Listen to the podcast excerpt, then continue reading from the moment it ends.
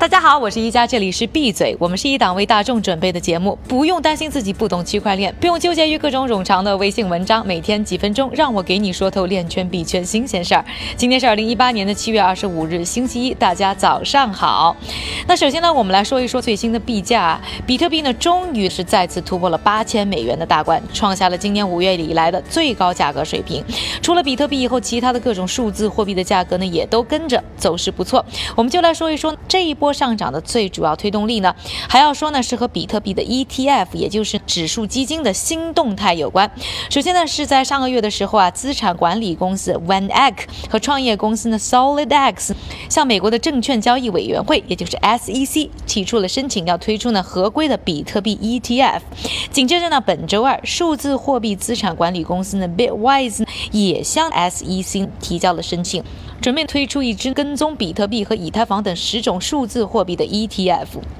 之前就有类似的一些产品呢，向 SEC 提出过申请，但是当时的监管态度并不是非常的积极，主要是因为呢，如果对于比特币等数字货币本身的合规性呢还不明确的话，批准相关的 ETF 其实呢就有可能会形成政策漏洞。另外，在保护投资者的角度之上的话，当时的监管机构也并不倾向于随即做出行动。但是这一波新的 ETF 申请爆出之后，最新来自于 Zero Hedge 的消息说，SEC 和 CFTC，也就是美国商商品期货交易委员会啊，有内部人员呢透露，比特币 ETF 和其他数字货币的 ETF 产品呢，最近被批准的可能性非常的高。因为从他们的角度来看，现在的价格走势呢，认为现在推出类似的产品呢，对于价格的刺激会相对比较的平稳。另外，同时呢，如果合规，才能让监管有所介入，可以更好的保护投资者。而这样的消息自然让币圈的情绪振奋，特别是可以刺激大量的机构资金进场。而现在申请的 ETF 产品呢，主要还是围绕比特币，所以可想而知，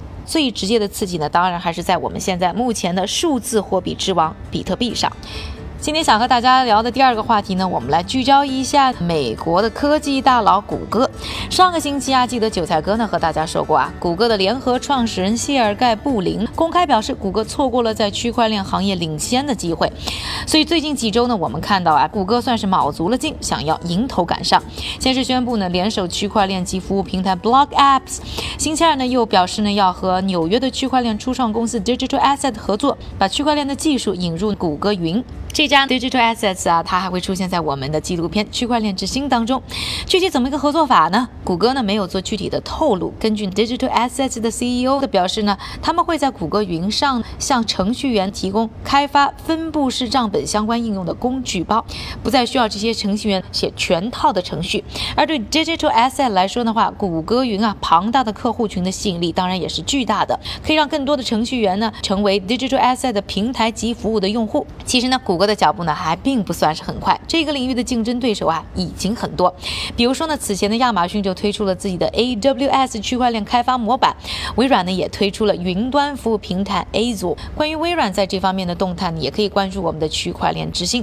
微软呢也是我们纪录片当中的访问的公司之一，而这两家公司的市场份额都超过谷歌云。不过呢，谷歌一直在投资和收购相关类型的初创企业。根据 CB Insights 的数据，从2012年到2017年，谷歌在区块链科技公司呢，算是第二大的活跃投资者，仅次于日本的 SBI 空股公司。至于这方面的努力呢，是否能帮助谷歌不失掉这一场区块链之战，还需要时间来证明。说完了我们今天的两个核心话题，下面的时间还是交给我们的韭菜哥。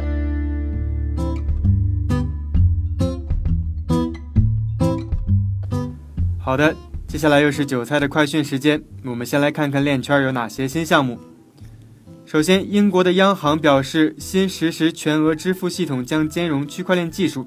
另外，区块链软件公司 Consensus 将向雄安新区提供区块链技术相关建议。最后，成立一百二十六年的老牌企业通用电气 GE 宣布投资区块链网络安全创业公司 Zage。Zage 使用区块链技术对工业物联网设备进行安全连接。接下来，我们再来看看学术报告。中国信通院和腾讯研究院联合发布金融区块链报告，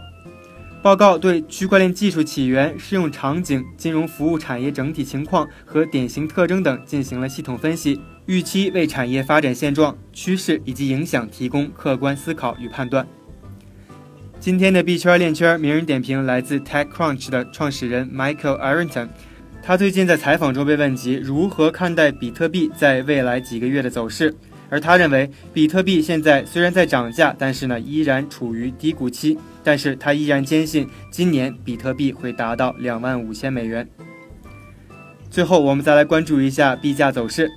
根据 Coin Market Cap 的数据，截至北京时间七月二十五日零点的二十四个小时里，币价普遍上涨。比特币的价格回升到了八千二百美元以上，而以太坊的价格也回升到了四百七十二美元。感谢韭菜哥的分享，也感谢各位的收听。我是宜佳，明天和我继续一起闭嘴。